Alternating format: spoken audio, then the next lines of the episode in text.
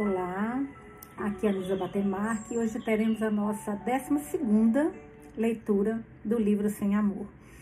É, como vocês devem ver, essa como a oitava leitura que eu também tive que fazer, porque eu desci o vídeo, eu até consegui subir no YouTube, então se vocês quiserem ver o debate, porque lembra, os, conforme os outros vídeos, como, conforme vocês viram nos outros vídeos, a gente sempre tem o debate no dia a dia mas não sei porquê, o vídeo no Spotify não subiu. Tentei, eu acho que duas ou três vezes e todas as vezes deram problema, então falei, quer saber? Vou ler para vocês. Então, vou começar agora a leitura. Do, e é engraçado porque eu li esse livro já duas vezes, eu amo este livro. E falando em amo esse livro, tô adorando tanto de resposta que vocês estão deixando, eu tô doida para saber o que vocês estão achando do livro, vocês não respondem. Não é possível, um monte de gente assistindo e ninguém respondendo. Que judiação comigo. Responde aí o que vocês estão achando, por favor. Pelo amor de Deus. Que eu amo esse livro, gente. Eu amo este livro. Mas vamos lá. Capítulo 30. Brim. Brim, querida, você precisa de alguma coisa? Minha mãe pergunta pela porta do banheiro. Ela está pirando. Não que eu a culpe, mas eu preciso de um pouco de tempo sozinha depois de, primeiro, ser abandonada por Cassidy. Segundo, minha conversa iluminada e reveladora com o oficial, o Marte. Terceiro, o encontro intenso que eu tive, o reencontro intenso que eu tive com os meus pais. Estou bem, mãe, vou sair em breve. Seu pai voltou com as roupas. Ele encontrou um shorts e uma camiseta na loja de presentes. Isso, e uma camiseta na loja de presentes. Achei que fosse sua camiseta. Ok, eu digo. Obrigada. Bem, querida, não tenha pressa. Nós estamos aqui fora. Chame se precisar de alguma coisa. Obrigada, mãe. Eu fico em imersão na banheira de hotel por cerca de 20 minutos, mantendo meu pulso enfaixado fora da água. O, o resto do meu corpo cansado dói como se pudesse ficar na água quente por alguns dias. O oficial Martin ligou para Ferguson Lake, Lake Lodge. Enquanto ele me trazia, meus pais estavam me esperando na porta da frente. Essa fechar ali, gente, que é muito barulho. Só um minutinho, dois minutos.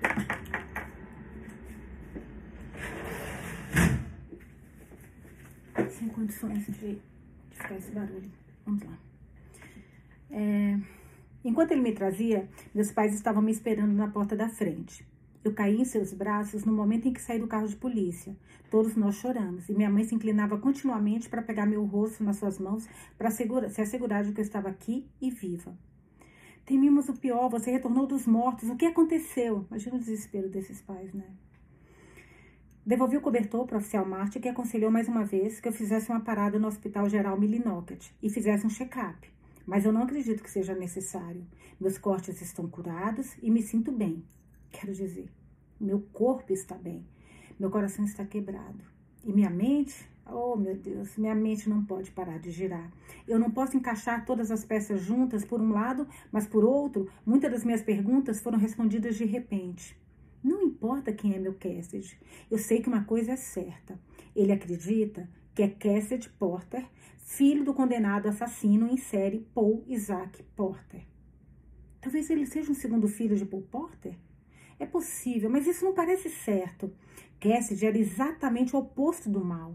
Ele era todo bondoso, apesar de tudo. Eu não posso imaginar até mesmo uma célula da natureza maligna de Paul Porter viva em Cass. Mas provavelmente acho que ele pode ser um segundo filho de Rosemary Clear Porter, a mãe porque ele sentiu uma verdadeira, forte e genuína afeição. Mas por que ela chamaria dois dos seus filhos de Cassidy? Não faz qualquer sentido. O que faz sentido de repente é a maneira que Cassidy se recusou a falar sobre o seu pai, sempre mudando de assunto quando eu tentei falar dele. Essa imagem de pai e filho era do meu Cassidy em pé ao lado do seu pai, entre aspas, seu pai, um assassino em série.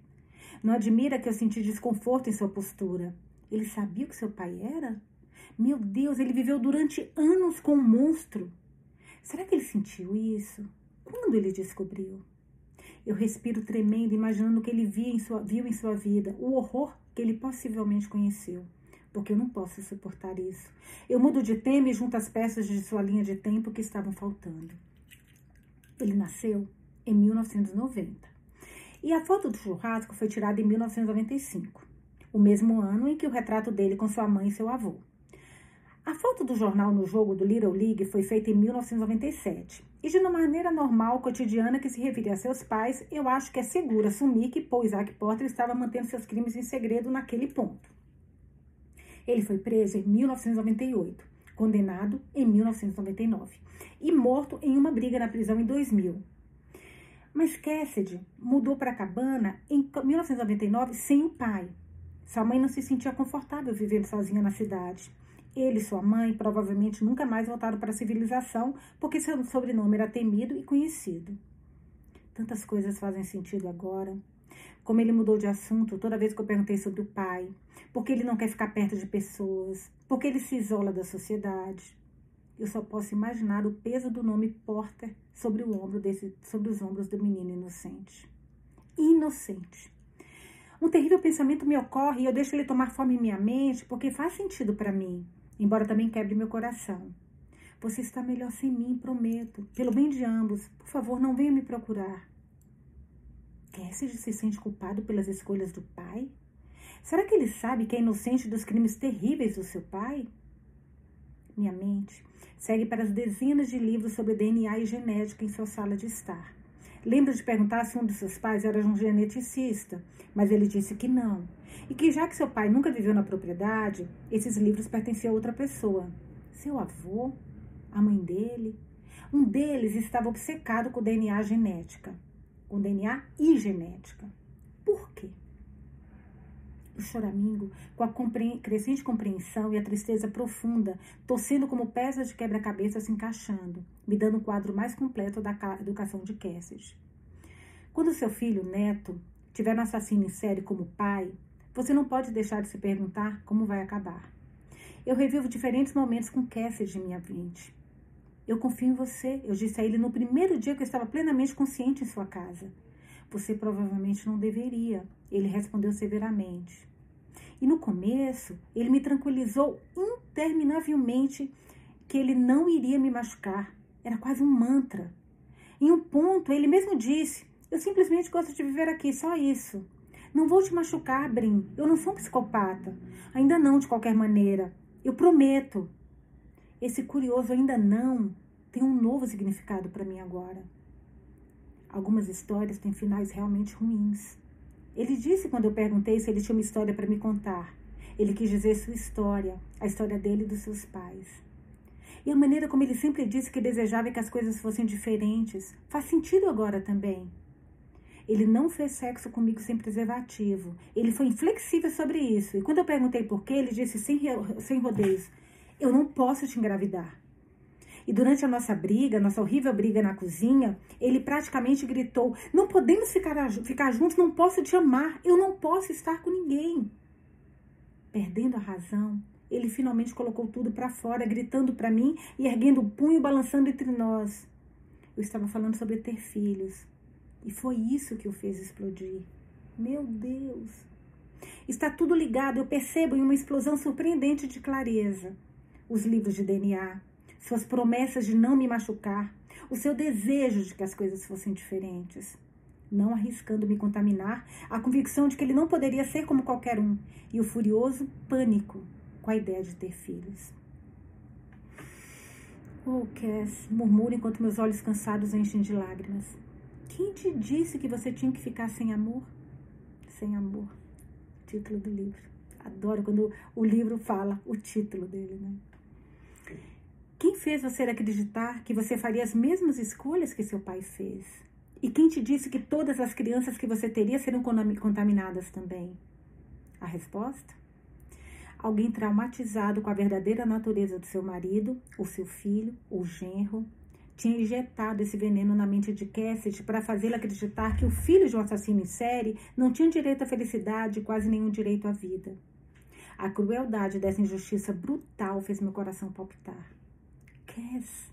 Eu soluço, entendendo porque ele lutou contra seus sentimentos por mim e sabendo que porque ele me afastou. Meu Deus, isso é tão triste, não posso evitar chorar. Mas eu acho que ele fez isso para me manter segura de si mesmo. O único homem que eu sei do fundo do meu coração que nunca me machucaria. Você perguntou se eu te amo? A resposta é sim. Tanto que eu tenho que deixar você ir. Você está melhor sem mim, eu prometo pelo bem de ambos, por favor, não venha me procurar. Eu seco minhas lágrimas, levanto meu queixo, inclino para frente para drenar a água da banheira. Só que agora eu sei coisas sobre meu Cassidy que ele ainda não sabe. A primeira é que eu não estou melhor sem ele. E a segunda é que eu vou começar a procurar por ele assim que eu descobrir quem ele realmente é. Lelele, coisa boa. Então você está dizendo que o homem que te atacou e o homem que te salvou é a mesma pessoa? Minha mãe pergunta com as sobrancelhas profundamente, profundamente franzidas, sua voz rígida e confusa. Não, eu digo balançando a cabeça. Estou sentada em sua cama king size no hotel, de pernas cruzadas e um roupão de banho, de frente para meus pais, a quem eu tenho tentado explicar essa história louca por cerca de uma hora. Não, acompanhe comigo, mãe. O homem que me, que me atacou nasceu como Cassidy Porter. Mas vamos chamá-lo de Wayne, certo? Ok? Wayne era o filho biológico de um assassino em série, que faz uma certa quantidade de sentido, considerando que ele tentou matá-la. Isso mesmo, pai. E Jim? Minha mãe pergunta com a voz perturbada. Você diz que você ama esse homem da montanha, o filho do assassino em série, mas você ficou sofrendo por Jim durante dois anos, nos preocupando e nos deixando doentes. Eu não posso aceitar isso. Mãe, eu digo gentilmente, pior que ela tem, tem sentido, né? Mas apaixonou, gente, vida que segue. Mãe, eu digo gentilmente, eu sei que é muito para processar. É claro que eu amava Jim, e parte de mim sempre vai amar. Mas Jim se foi há anos encontrar Cassidy, me apaixonar por ele. Eu suspiro, tentando organizar meus pensamentos para que eu possa fazer ele entender onde eu estou. De uma forma estranha, eu sinto como se Jim fosse parte da viagem para Cass. Se eu não tivesse amado ele tanto, eu nunca teria vindo aqui. Eu nunca teria conhecido Cassidy. Ele salvou minha vida. Ele me, ele me fez querer viver. Ele, ele é um homem tão bom e ele me entende de maneiras que são tão profundas e inesperadas. Estou com medo de perdê-lo. Estou apavorada de nunca mais encontrar ninguém que vai me completar como ele faz. Eu o amo. Eu quero estar com ele. E se ele soubesse quem ele realmente é, eu acho que ele gostaria de ficar comigo também. Meu pai dá um tapinha na perna. Eu estou acompanhando, Bug, e eu tenho que dizer, eu não vi você com todo esse fogo parecer viva desde bem, desde você perder Jim. Quem é esse Cassidy? Eu quero conhecê-lo. Quero, quero agradecer ao homem que salvou a minha menina. Meu pai sempre me entendeu. Eu dou um sorriso agradecido. Em seguida, viro para minha mãe. Sinto muito por ter preocupado você, mas a maneira que Jim morreu foi tão chocante, tão violenta, que levou anos para eu processar. E eu tinha que fazer isso do meu jeito. A coisa, porém, é que no momento que eu finalmente disse adeus a Jem, eu percebi que já tinha dito adeus a ele em meu coração há um tempo atrás. Eu apenas tive que vir aqui para perceber isso, para perceber que meu coração estava pronto para alguém novo, para Cassidy. Querida, minha mãe diz depois de um longo suspiro, depois de um longo suspiro desdenhoso.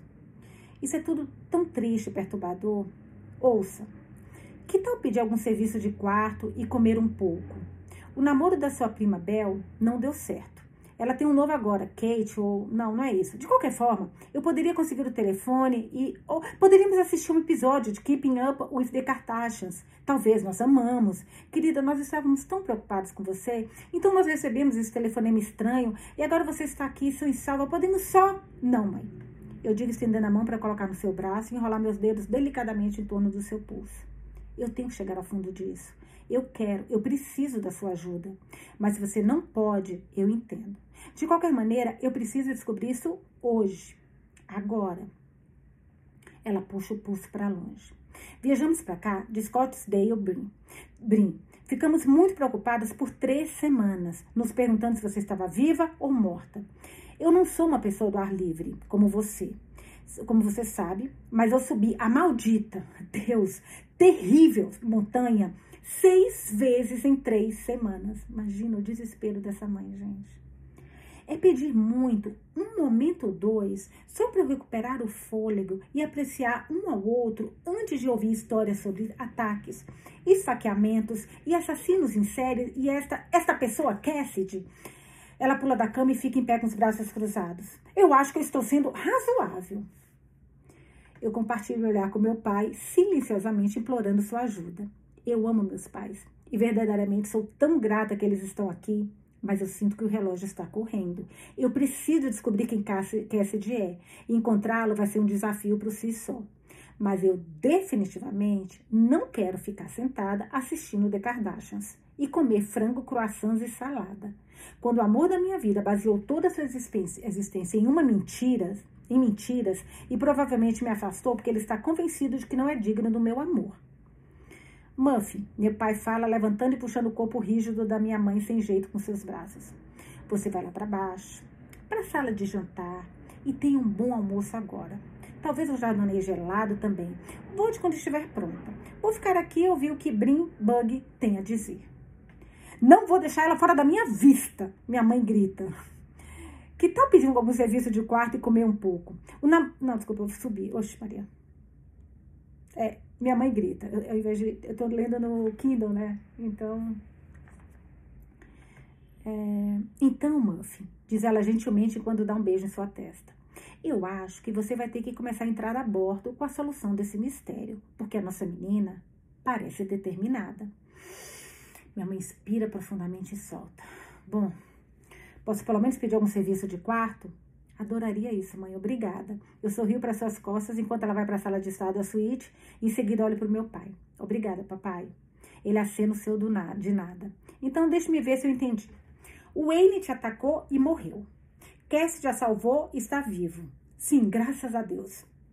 Além disso, o Wayne era o filho biológico desse Paul, desse Paul Porter. Mas Cassidy é... Não é? Encolhe os ombros. Eu não sei. Eu não sei se. Pô, deixa eu fechar aqui, gente, que tá me incomodando esse trem aqui, meio apertinho. Só um pouquinho, desculpa. Ai, não aperta mais, droga. Tá muito abertinho, eu tô bem incomodadinha aqui, me sentindo desconfortável. Pois eu aperto mais. É, vamos lá. Encolhe os ombros. Eu não sei. Eu não sei se Paul Porter e meu Cassidy têm o mesmo sangue, mas eu sei que Cassidy acredita que Paul, o assassino em série, era seu pai. Eu vi uma foto deles juntos em um churrasco em 1995. Além disso, Cassidy foi muito cauteloso sobre seu pai. Não queria falar dele. Mudou de assunto toda vez que eu tentei. Bug, meu pai fala, seus olhos preocupados. Tem certeza que você quer cavar em torno disso? Pode ser que você encontre algo que você não quer. Como que? Gostar dele, ele inspira profundamente, seus lábios tremem. E se ele é um filho de um assassino em série? É uma boa pergunta. E talvez se fosse outra mulher, a resposta viria facilmente. Mas eu conheço meu coração. Eu não espero um instante antes de responder. Eu não me importo. Eu digo, as palavras saem sem fôlego porque eu quero que meu pai ouça. Ele ainda é o homem que me salvou. Ele ainda é o homem que cuidou de mim. Ele ainda é o homem que eu amo. Eu não me importo com quem ele é, pai, com quem ele era pai, com quem era seu pai. Se você conhecesse pai, tem muito pai aqui, né? Então, ele ainda é o homem que eu amo. Eu não me importo de quem ele era, pai. Se você conhecesse pai, com quem, ele é, quem, quem era seu pai. Se você conhecesse pai, como ele é altruísta, inteligente e capaz, como ele me faz sentir. Eu entendo, Bug. Eu só quero o melhor para você. Seus olhos estão preocupados quando ele passa a mão pelo cabelo grisalho. Eu amo, pai, murmuro de novo, olhando para os olhos verdes tão semelhantes aos meus. Eu passo o dedo no curativo do meu pulso. Sua mãe tem um bom ponto, diz ele e olha para os olhos de águia me vigiando da sala agora. Você amava Jamie da última vez que falei com você. Como você sabe que essa não é uma paixão? Eu tento não ficar na defensiva porque sei que meus sentimentos por Cassidy são reais, mas meus pais merecem um pouco de tempo para recuperar o atraso, como a forma como meu coração drasticamente mudou em questão de semanas. Eu mantenho a minha voz suave. Como eu disse, sempre vão amar Jim. Ele era um homem bom e nós as lembranças e esperanças sobre a felicidade entre Jane e eu vêm correndo de volta. Eu acho que teria sido feliz, mas James se foi. Faço uma pausa por um momento para deixar as minhas palavras afundar antes que eu continue. Mas, papai, eu sou uma mulher de 30 anos de idade, eu me conheço e sou apaixonada por Cassidy. Eu tenho que dar a nós uma oportunidade real. Eu nunca vou ser capaz de passar por isso se eu não fizer. Vou ficar presa aqui me perguntando sobre ele pelo resto da minha vida. Ok. Meu pai balança a cabeça e eu posso ver em seus olhos que já o conquistei. Eu entendi você, Bug. Estou dentro. Me conte mais. Três pratos de panqueca e café a caminho. Três pratos de panqueca e café a caminho. Minha mãe fala e se junta a nós no quarto. Isso é bom, Muffy, meu pai diz quando ela se senta novamente ao lado dele na cama. Agora, Jenny, você lê todas aquelas histórias de mistério. O que você acha de tudo isso? Ela encolhe os ombros e em seguida franze os lábios. Por que o seu agressor disse se chamar Wayne? Eu fico olhando para ela por um momento, piscando, me sentindo irritada. Com todas as perguntas que poderiam ser feitas, ela está focando no apelido de Wayne? Mãe, eu realmente acho que há mais. Quero dizer, ela continua profundamente em seu pensamento. Seu Cassidy realmente acredita que ele é Cassidy, certo? Será que Wayne realmente acreditava que ele era Wayne? Todo o vento em minhas velas de ignição sai voando. Ela está certa. É uma pergunta muito boa. Onde foi que o oficial disse que Cassidy Porter nasceu? Meu pai pergunta. Aqui, em Millinocket. Eu me pergunto, hum, minha mãe cantarola. O quê? Bem, se é uma certidão de nascimento arquivada para Cassidy Porter, você pode parar e ver se é uma certidão de nascimento de alguém chamado Wayne, diz ela. Depois do almoço, é claro. Eu me inclino para frente, beijo sua bochecha, me sentindo esperançosa pela primeira vez desde que acordei esta manhã no departamento de polícia de Millinocket. Você é brilhante, mãe. Bom trabalho, Muffin, acrescenta meu pai apertando seus ombros. Ela cora feliz por ter ajudado. Então diz para eu me vestir. Enquanto nós estamos tomando café de uma da manhã, eu quero ouvir mais sobre esse homem que te salvou. Ela fala me seguindo para o banheiro. Estou inquieta com a sua filiação, é claro. Mas não importa quem ele é, ele salvou a sua vida. Sim, é verdade, diz meu pai. Queremos saber tudo sobre o seu Cassidy. Capítulo 31 Brim Enquanto eu me visto, meu pai abre seu laptop e descobre que Millinocket não tem uma câmera municipal, mas tem um escritório na cidade que está aberto hoje das 9 às 4 da tarde. Minha mãe arruma o nosso café da manhã na sala de estar e nós comemos rapidamente, ansiosos para começar. O hotel onde meus pais estão ficando é o melhor na área, mas não é no centro da cidade. Por isso leva um tempo de carro na, de, na volta para a Avenida Pen, Penobiscot. Penobiscot. Estou nervosa com uma combinação de antecipação e coragem. Eu não sei porquê, sinto tão fortemente que o relógio está correndo contra Cassidy e minha chance de um final feliz. Em sua nota, Cassidy me avisou para não ir à procura dele. Não vai ser fácil encontrá-lo de qualquer maneira, escondido como ele está. Vou precisar olhar mapas da área e recordar tudo o que ele me disse sobre onde estávamos localizados, a fim de descobrir o local aproximado. Dito isso, se ele realmente acredita que é um perigo para mim e um esforço para me manter a salvo dele, posso imaginá-lo largando tudo e indo embora. Talvez não para sempre, mas Cassidy sabe como cuidar de si mesmo. Suponho que ele poderia viver no deserto de Maine durante anos sem ser notado. Estou com medo de perder minha esperança de encontrá-lo novamente. Dói que ele não compartilhou sua história comigo. Estou tão apaixonada por ele, mas nós também éramos amigos. Eu gostaria que ele tivesse confiado em mim. Eu gostaria que ele soubesse que podia confiar em mim, porque vi as cores do seu coração e eu amei todas elas. Mas para alguém tão quebrado quanto Cassidy, vou precisar provar isso. Isso é exatamente o que eu pretendo fazer. Mostrar a ele o quanto eu o amo. Não importa quem eram seus pais. Isso não muda meus sentimentos por ele. Isso não muda os meus sonhos de um futuro juntos. Aqui estamos, Bug. Meu pai fala parando em estacionamento local. Para minha surpresa, estou de volta onde eu me encontrava no início desta manhã, no departamento de polícia de Millinocket. A delegacia de polícia o escritório da cidade está localizado na frente do edifício. Deixamos o carro e entramos no prédio de tijolos. Encontramos o escritório correto no primeiro andar, à esquerda. Uma mulher mais velha, na recepção, olha para cima. Olá? Oi, eu digo segurando a minha mão. Eu sou Brincadogan. Olá, Janice Dolby, diz ela apertando minha mão e dando olhar para minha mãe e meu pai. Estes são os meus pais, Colin e Jenny. Prazer em conhecê-los, diz ela levantando e apertando suas mãos por sua vez. Eu queria saber se você mantém um registro, um livro de algum tipo, com certidões de nascimento. Você quer dizer registros de nascimento? Não, não. Eu estou procurando especificamente, eu examino seu rosto tomando a decisão de ir, um pouco, de ir por um caminho diferente. Senhora, você tem vivido um longo tempo aqui em Millinocket? 62 anos, diz ela com orgulho. Nascida e criada. Você se lembra dos Porters? Ela levanta as sobrancelhas, fechando sua expressão. Vocês são jornalistas. Não, não, senhora, eu digo, mas estou curiosa sobre Cassidy Porter. Ele foi encontrado morto, você sabe, em junho. Sim, senhora. Eu aceno levantando a minha camisa, a camisa o suficiente para mostrar minhas feridas curadas. Eu sei, eu fui sua vítima. Meu Deus, ela suspira olhando para as minhas cicatrizes, depois de volta para o meu rosto. Você é menina desaparecida? Sim, senhora. Nossa Brim foi salva por um homem que vive na floresta, meu pai compartilha. Você diz Sim, eu aceno. E eu sei que isso vai soar estranho, mas o homem que me salvou também se chama Cassidy Porter. Seus olhos se arregalam. Meu Deus!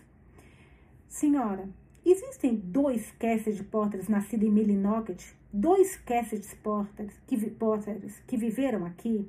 Não, ela diz, não que eu me lembre, apenas um. O Cassidy com olhos de cores diferentes. Meu estômago cai porque ela definitivamente está falando sobre o meu Cass, não N. E eu aceno para que ela continue. Ele e sua mãe se mudaram logo após o julgamento, nunca mais os vi. Nunca? Ela balança a cabeça. Seu avô Frank Gleer vinha para a cidade de vez em quando para receber seu cheque do governo. Ele foi ferido na guerra do Vietnã, você não sabe, mas eu lembro muito bem dele com Cassidy. Onde seu avô Gleer vivia? Só Deus sabe, ela responde sacudindo a cabeça e suspirando. O pessoal disse que ele construiu uma cabana na floresta ao norte, vivia lá. Ele possuía mais de dois mil hectares no, no Baxter Park. Meus olhos se arregalaram em descrença. Dois mil hectares? Ela balança a cabeça. Eu posso mostrar o levantamento da venda se quiser. Gente, além de tudo, o nosso cast de milionário, é isso? Não lembro dos detalhes da história. Caraca. Concordo com a cabeça ansiosamente e ela aponta para uma mesa de quatro lugares no centro da sala. Podem se sentar, está tranquilo hoje. Vou ver o que posso descobrir. Quando nos sentamos, eu observo as sobrancelhas do meu pai franzindo como se ele estivesse imaginando algo em sua cabeça. Brim, diz ele, isso é um monte de terra. Eu sei, eu digo, mas na verdade eu não tenho boa ideia, do, não tenho uma boa ideia de quanto é.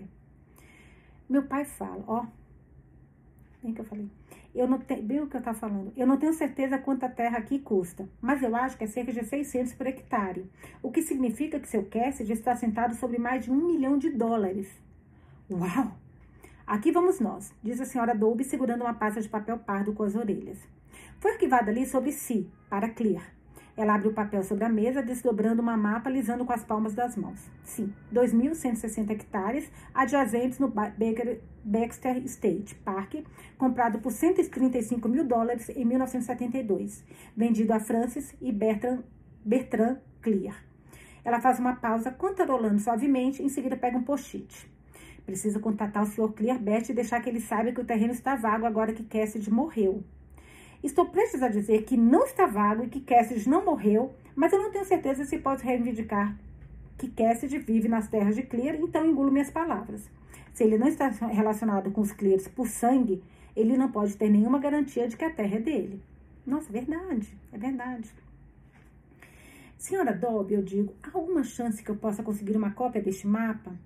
Ela olha para o meu quadril, onde eu mostrei as cicatrizes do meu ataque, me dá um olhar de simpatia e encolhe os ombros. Não acho que vai doer nada você ter uma cópia. Ela leva o arquivo e caminha para fora com ele, presumivelmente para uma copiadora. Por que você precisa do mapa? Minha mãe sussurra do outro lado da mesa. Eu preciso estudá-lo para tentar descobrir onde a cabana do Cassidy está localizada. Você não sabe? Ela pergunta, parecendo surpresa. Eu balanço minha cabeça. Eu não sei. Ele me carregou até lá, vindo do Catadim. E uma vez que eu estava lá, eu nunca saí, exceto para ir a uma lagoa próxima à cabana. Quando você voltou para essa cidade esta manhã, você não viu nada? Eu não queria pensar muito sobre isso, mas estou bem certa de que Cassidy me drogou para que eu ficasse dormindo durante a viagem esta manhã. Isso foi responsável pela dor de cabeça e confusões que eu tinha quando acordei, além dos vômitos na delegacia de polícia. A coisa é, eu entendo por que ele fez isso. Ele não queria me obrigar a sair e ele não queria que eu soubesse como voltar. Eu não tenho certeza se a minha mãe iria entender, então guardo isso para mim. Eu estava dormindo o tempo todo. Você não dorme tão profundamente, Brim. A campainha da porta acorda você. Eu torci meu pulso na noite passada, explico como história viável. Tomei um analgésico antes de dormir, deve ter me nocauteado. Estou a salvo de dizer algo a mais até o retorno da senhora Dolby, que coloca um dedo na frente dos lábios e desliza uma cópia do mapa para mim. Eu pisco para ela e dobro e entrego a minha mãe, que o coloca na sua bolsa. Será que você tem quaisquer outras perguntas sobre Cassidy? Ela pergunta olhando para a recepção que permanece quieta. Eu tenho, eu respiro fundo. Podemos ver sua data de nascimento? Ela senta à mesa com a gente. Não precisa. Cassidy Porter nasceu no mesmo final de semana da grande tempestade branca da Páscoa, em 1990. Nunca vou me esquecer dela. Tivemos 10 metros de neve em 48 horas, domingo, 15 de abril de 1990. Meu Deus, disse minha mãe, que memória você tem. Houve mais mortes do que nascimentos naquele final de semana. A senhora Dolby balança a cabeça tristemente, incluindo meu filho mais novo, Willie. Oh, não, minha mãe suspira, atingindo o outro lado da mesa para pegar a mão da senhora Dolby e a confortar. A senhora Dolby suspira. Pois é. Foi o degelo da primavera, você sabe. Ele subiu para a montanha Cantadinho depois do culto, no domingo da manhã, de manhã com um amigo. Todos estavam na casa para a ceia. Ninguém sabia que iríamos receber esse tipo de neve algumas horas mais tarde. Esses meninos vestiam shorts e camisetas quando saíram. Não tinham nada que eles precisariam para enfrentar uma tempestade assim. Foram pegas, pegos nela e nunca voltaram. Eu sinto muito, eu digo. Eu pensei que eu tinha perdido o brinco catadinho, minha mãe fala. Eu odeio aquela montanha.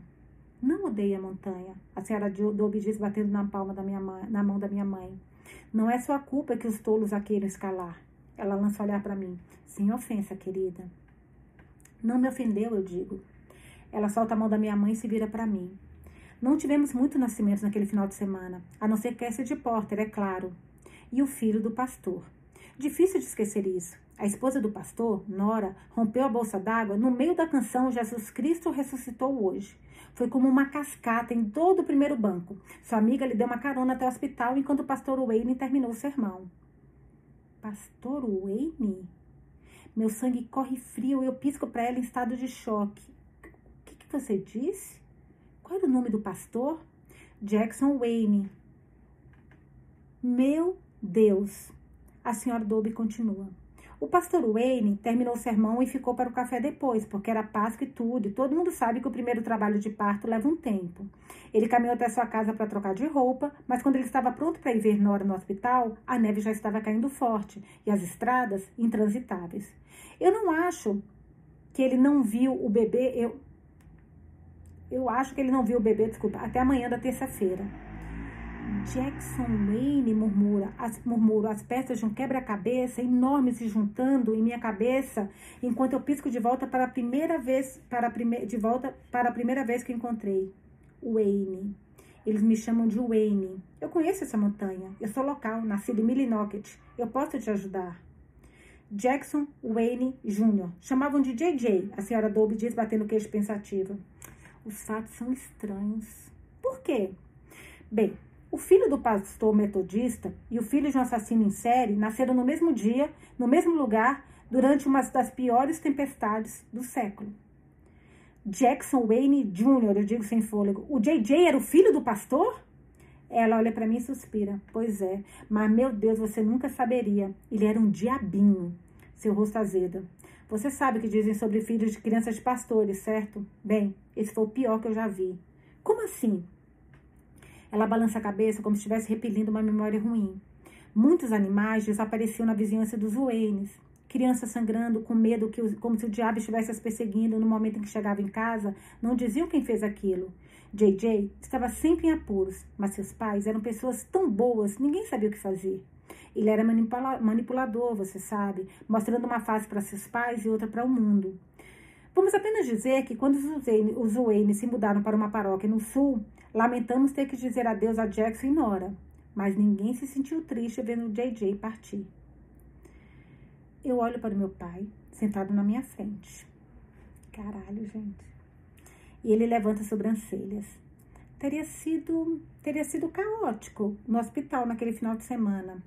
Essa é a verdade, confirma a senhora Dolby, alheia à troca significativa entre mim e meu pai. A Interestadual I-95 foi fechada nas proximidades. Pessoas de fora visitando, visitando parentes no feriado. Carro deslizando para a direita, esquerda, as pessoas escorregando no gelo, tudo congelando. Foi um desastre. Nós não queremos mais atrapalhar o seu trabalho, diz minha mãe suavemente, dando um tapinha no braço da senhora Dolby. Estamos tão terrivelmente tristes sobre o seu filho, sobre Willie. A senhora Dolby acena. Ele era um bom rapaz. Tinha apenas 15 anos quando eu perdi naquele dia da Páscoa. Sinto muito, diz meu pai.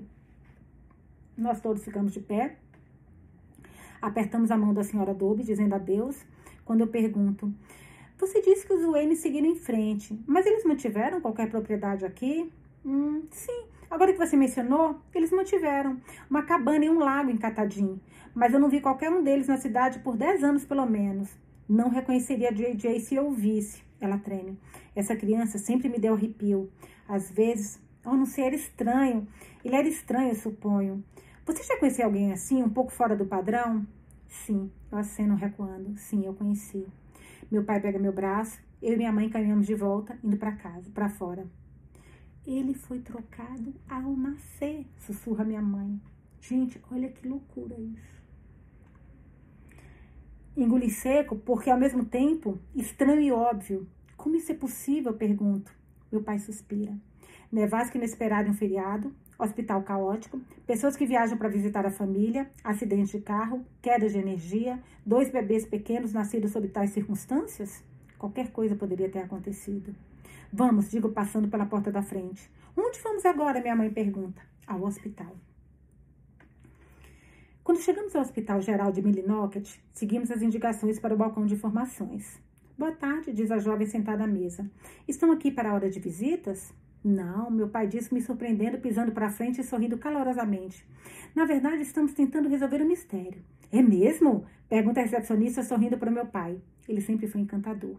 Sim, de fato, minha filha aqui, Brim, nasceu neste mesmo hospital em 1987. Oh, Deus, bem-vinda de volta! Estávamos viajando para Portas, Portas Lake, onde temos uma casa de verão, quando a minha esposa, meu pai coloca o braço em volta da minha mãe e a puxa ao seu lado. Entrou em trabalho de parto. Bem, eu dirigia pela rodovia e graças a Deus esse hospital estava aqui esperando por nós. Amém, oferece a recepcionista. Minhas risadas fazem meu pai acenar e dizer amém de fato.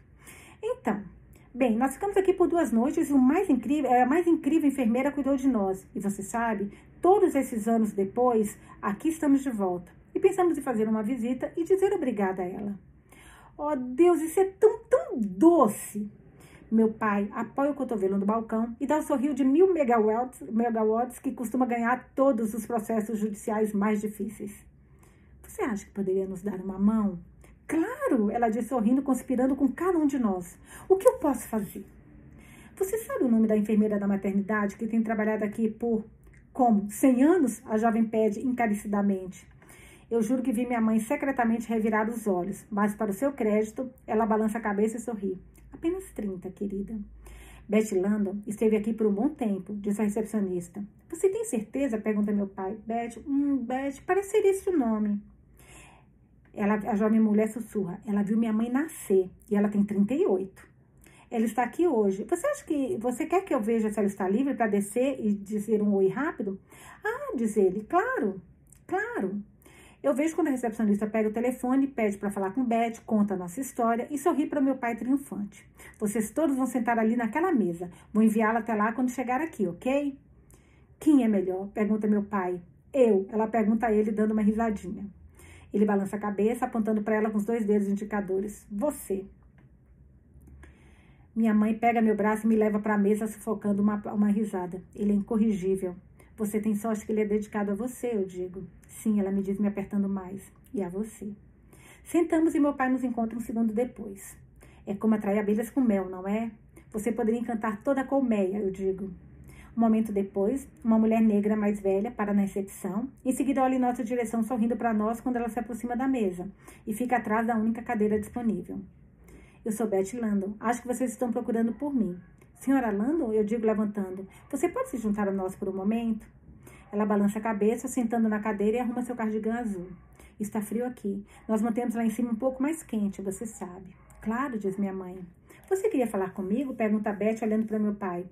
Sob falsos pretextos, eu temo, diz meu pai. Brim, eu não nasci aqui. Eu digo me sentindo um pouco mal quando o sorriso da senhora Landon desaparece. Mas eu não quero causar nenhum dano. Só tenho algumas perguntas e eu estava esperando que você pudesse me ajudar. Ela limpa a garganta, inclinando-se para longe de nós com seus olhos cautelosos. Pergunta sobre o quê? Haviam dois bebês nascidos aqui no domingo, 15 de abril, 1990. Jackson Wayne Jr. e Cassidy Porter. Existe alguma chance que você estivesse trabalhando naquela noite? A grande tempestade branca da, da Páscoa. Ela suspira, fundo e assente. Péssimo momento. Sim, estava aqui, eu me lembro. Péssimo momento? Pergunto. Os caminhões não puderam passar por dias. Ela balança a cabeça novamente. Se um ferido pudesse chegar aqui, nós ajudávamos. Mas a equipe que estava aqui quando a tempestade ficou presa é, nós ajudávamos. Mas a equipe que estava aqui quando caiu a tempestade ficou presa. Às vezes falta uma vírgula, né? Ficamos por, eu acho que foram três dias seguidos.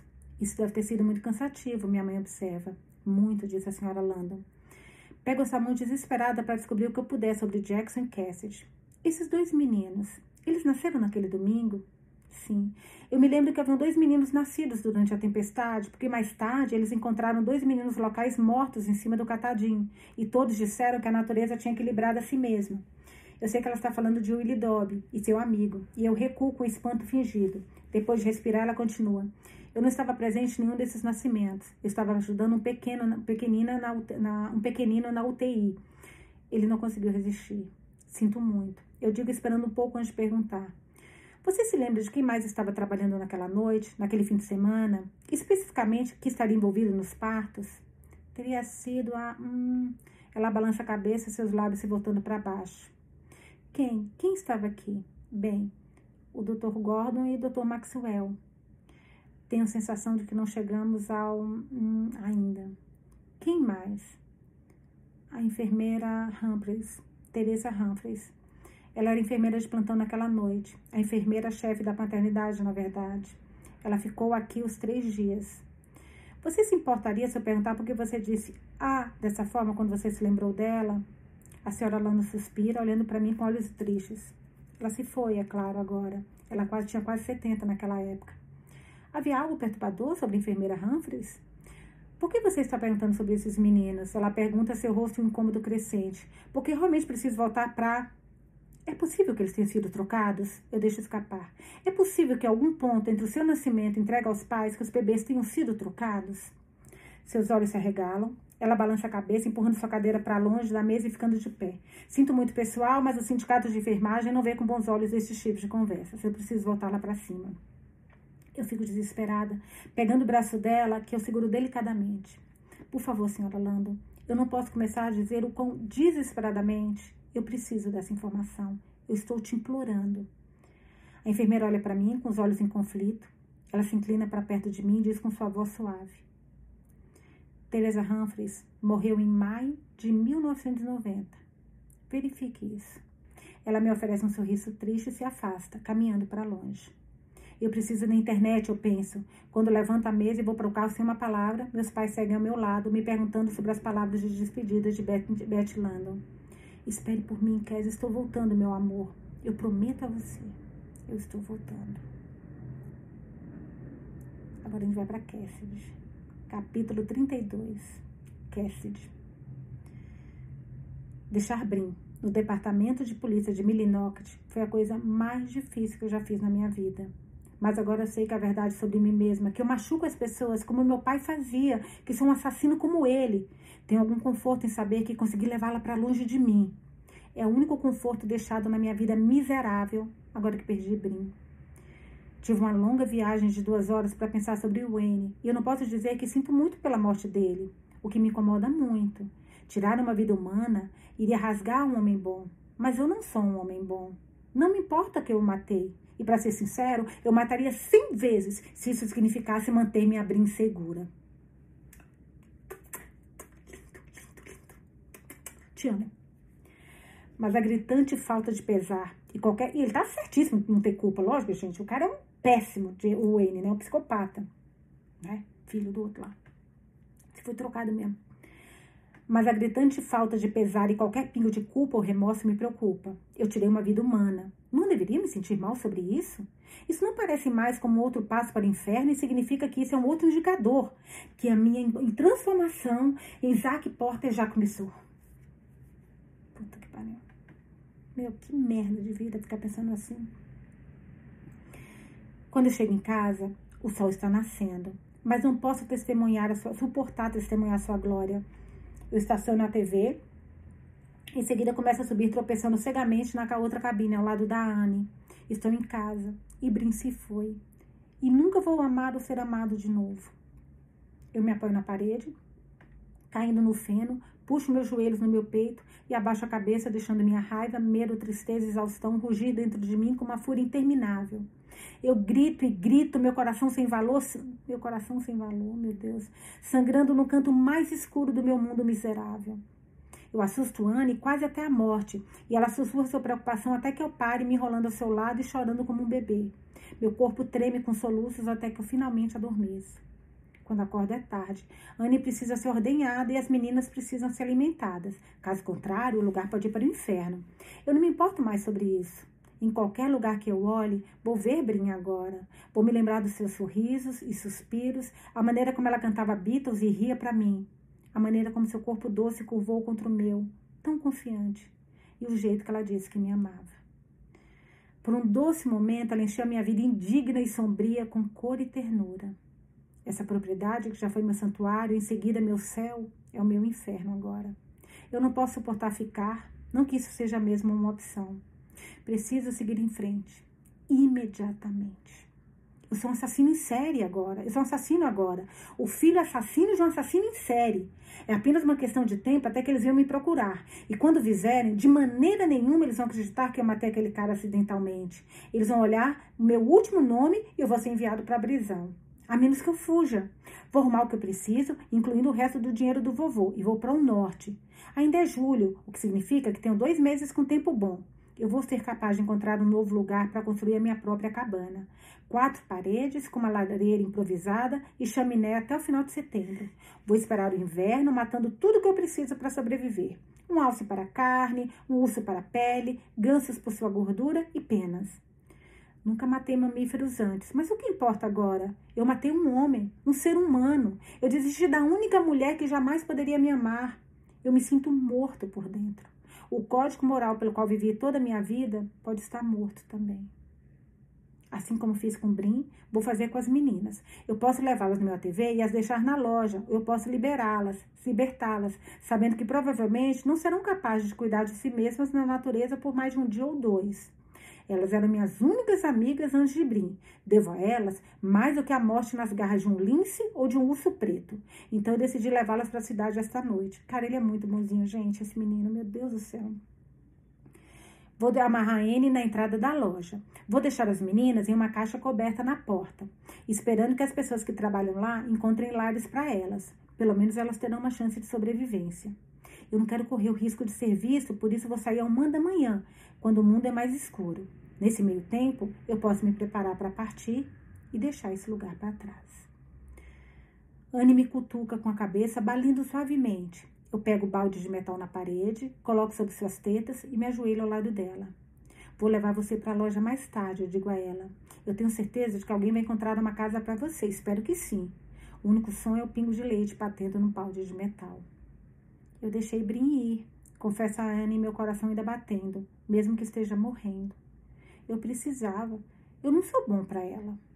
Espero que ninguém a tenha incomodado e que um oficial de justiça, um policial de polícia gentil a tenha acordado e ajudado a descobrir onde ela estava. Eu me debati sobre deixar a nota na sua camisa, mas no final eu decidi fazer isso. Eu sei o quão foi difícil para ela dizer adeus a Jem. Ela é o tipo de mulher que ama longa e intensamente. E se eu pelo menos tentar dar algum fechamento, ela pode pular o tempo de luto. Espero que minha nota diga apenas o suficiente para me deixar ir e esquecer do nosso mês juntos. Um mês. Levou apenas um mês para mudar toda a minha vida. Quando começou, eu estava solitário, mas eu sabia quem eu era. Agora Agora eu sei o que é amar alguém. Sei o que é ser amado em troca. E como eu sei, e eu sei que estou me transformando em um monstro, como eu sempre temi. Eu não sou de autopiedade, mas me sinto um pouco triste nesse momento. Não nasci para um destino feliz, eu sei disso. Mas como eu ansiava por isso.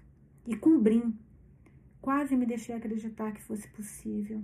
Mas não foi, isso nunca será possível. Os filhos de assassino não merecem ser felizes. Eles nascem e pagam pelo pecado dos seus pais. Eu termino com Anne e tiro o balde de leite despejando na floresta. Não há necessidade de mais, já que vou sair amanhã. Eu costumo pegar o balde, enxaguar e colocar de volta no gancho do celeiro. Mas não há nenhum objetivo em fazer isso também. Então eu deixo cair. Caminhando em direção à cabana, eu mantenho minha cabeça abaixada até chegar aos degraus, estupidamente esperando evitar memórias de Brim quando eu passo pela varanda. Mas ela está em toda parte. A vejo na cadeira de balanço, nua sob um cobertor, segurando uma xícara de chá quando o sol nasce sobre catadinho.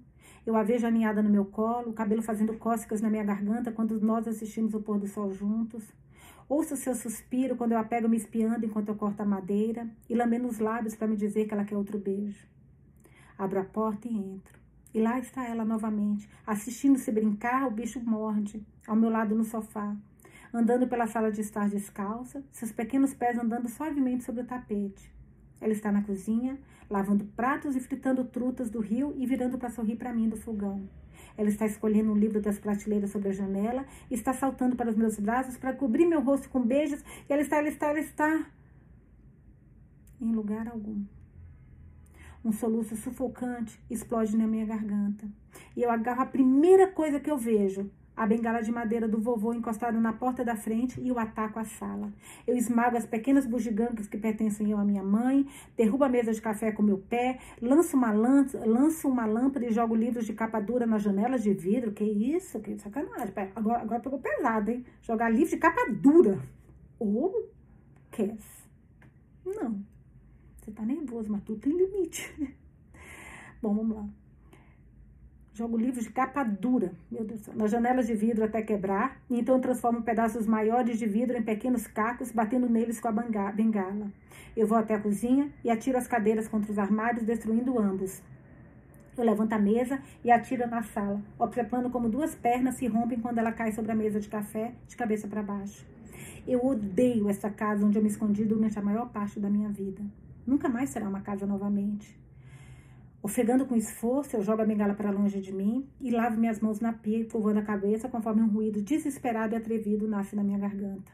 Meu corpo treme com uma tristeza tão profunda e tão completa que eu não consigo pensar em uma única razão, uma, em uma única razão para continuar vivendo. Brim está em toda parte. Brim está longe. E eu estou perdido. Acabamos a leitura de hoje. Eu vou colocar as outras leituras, como eu falei com vocês, eu estou subindo todos os vídeos. Se mais algum vídeo der problema, eu leio aqui para vocês, tá bom? Pra vocês não ficarem sem leitura. E falem para mim o que vocês estão achando. Gente, esse pra mim é um dos livros mais fofos que eu já li. espero que vocês estejam gostando. Beijos.